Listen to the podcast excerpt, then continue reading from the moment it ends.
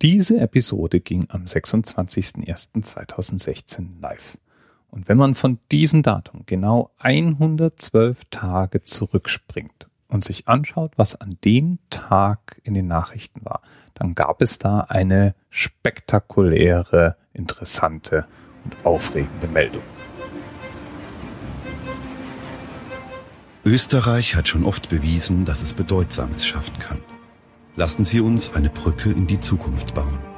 Eine Steinbrücke von Afrika nach Europa, um das sinnlose Sterben im Mittelmeer ein für allemal zu beenden. Ein Jahrhundertwerk der Humanität. Die Brücke wurde soeben als Revision des nationalen Programms beim Fonds für die innere Sicherheit eingereicht. Baubeginn ist Frühjahr 2017. Geplante Fertigstellung 2030.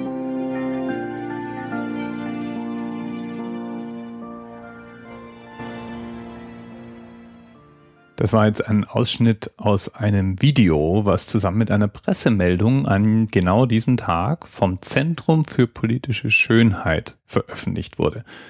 Das Zentrum für politische Schönheit ist eine deutsche Künstlervereinigung, die aufrütteln will und Menschen auf Missstände hinweisen wollen durch Kunstaktion. Und das ist eine Kunstaktion oder der Beginn einer Kunstaktion.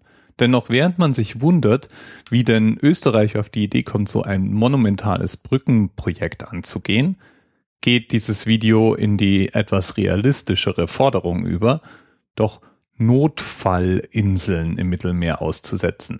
Also Inseln aus Plastik mit einem Solarpanel, mit Proviant für mehrere Wochen, mit einem Notfall-Arztkit an Bord, auf die sich gekenterte Flüchtlinge retten können, die auf der Mittelmeerroute in Seenot geraten. Das Kollektiv hat auch gleich eine solche Insel ausgesetzt. Die treibt jetzt da mit der europäischen und der österreichischen Flagge gehisst. Und ich kann mir nicht helfen. Ich halte es für eine prinzipiell gute Idee. Besonders dann, wenn man sich in Erinnerung ruft, dass 36.000 Flüchtlinge jedes Jahr auf dieser Route ertrinken. Diese endlose Steinbrücke. Die Frage, die man sich dann stellen könnte, ist, ist das jetzt eigentlich vollkommener Humbug oder wäre sowas theoretisch vielleicht sogar machbar? Gehen wir es mal durch. Die Brücke, die das Zentrum für politische Schönheit vorgeschlagen hat, die wäre 230 Kilometer lang. Klingt ziemlich lang, ist aber nicht völlig aus der Welt gegriffen. Die bisher längste Brücke der Welt, die steht in China und die ist immerhin 164 Kilometer lang. Das ist allerdings eine Brücke über Land. Die ist nicht übers Wasser gebaut. Die längste Brücke über Wasser ist dann doch noch mal eine Ecke kürzer. Die kommt auf, in Anführungsstrichen, nur 40 Kilometer. Die 230 Kilometer bis Mittelmeer haben aber auch noch andere Probleme als die reine Länge nämlich auch noch die Tiefe, in der das Fundament gelegt werden müsste. 300 Meter tief ist das Meer da an verschiedenen Stellen und das würde das Fundament doch schon sehr komplex und aufwendig machen.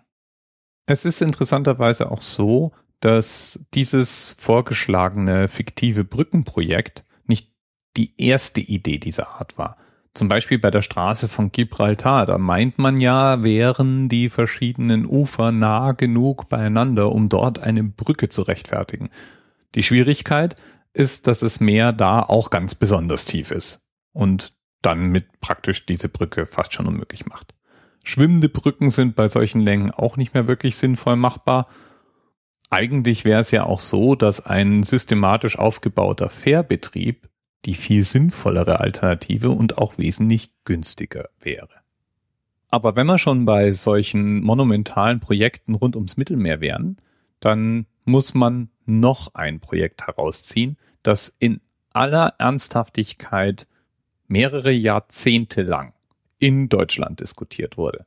Nämlich ein Staudammprojekt mit dem Ziel, das Mittelmeer trocken zu legen. Das Projekt hieß Atlantropa und war ein Staudammprojekt genau vorne bei der Straße von Gibraltar und wurde von dem deutschen Architekten und Geopolitiker Hermann Sörgel bis 1952 geplant und bekannt gemacht und beworben. Die grundsätzliche Idee war, den Zufluss aus dem Atlantik zu unterbinden. Sodass kein zusätzliches Wasser mehr ins Mittelmeer einfließen würde und durch Verdunstung dann der Meeresspiegel immer weiter absinken würde. Gleichzeitig könnte man ja so das Kalkül durch gezielten Wasserzustrom auch an diesem Staudamm natürlich ungeheure Mengen von Energie gewinnen. Und es war ein Projekt der Superlative. Nach Circles Konzept sollte allein das Fundament 2,5 Kilometer breit werden und die Mauer musste 300 Meter hoch werden. Die Bauzeit wurde auf in etwa zehn Jahre veranschlagt und in vier Schichten sollten je 200.000 Arbeiter eingesetzt werden. Aber Circle plante auch weiter. Die Idee war sozusagen, einen großen Kontinent zu schaffen. Und durch die Absenkung wäre es ja dann etwa so gewesen, dass es eine Landbrücke zwischen dem Kontinent Afrika und Sizilien gegeben hätte. Und damit, so sagte er, hätte man eine durchgehende Eisenbahnverbindung von Italien bis runter nach Kapstadt möglich gemacht. Seinen Berechnungen zufolge hätte man durch eine Absenkung des Mittelmeers um die 500.000 Quadratkilometer Neuland gewinnen können. Das ist in etwa die Fläche Spaniens.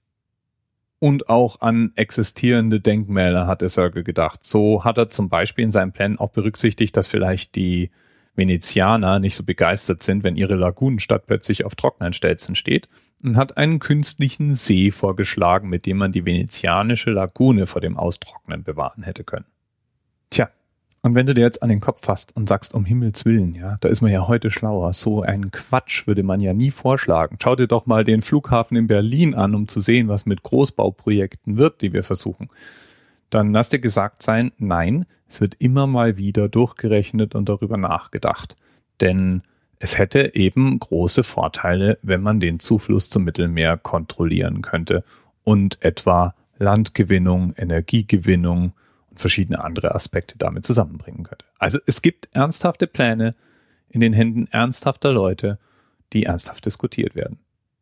Unseren Flüchtlingen wird es leider erstmal nicht helfen. Denen würde es reichen, wenn wir statt solchen Quatsch zu diskutieren und solche Geldausgaben zu planen, erstmal verhindern würden, dass sie sich überhaupt auf dem Weg über die Mittelmeerroute machen müssen. Es gibt ja weiß Gott genügend andere Verkehrsmittel. Und ja, ich gehöre in das Lager derer, die der Meinung sind, wir können den Leuten helfen und wir sollten den Leuten helfen. Und dann, und dann können wir meinetwegen versuchen, das Mittelmeer trocken zu legen. Inseln wie Malle und Ibiza sehen bestimmt ja auch lustig aus, wenn der Meeresspiegel 100 Meter abgesenkt ist. Bis bald. TMRS 10, 9, 8. The experience of 47 individual medical officers. Was hier über die Geheimzahl der Illuminaten steht. Die 23. Und die 5. Wieso die 5? Die 5 ist die Quersumme von der 23.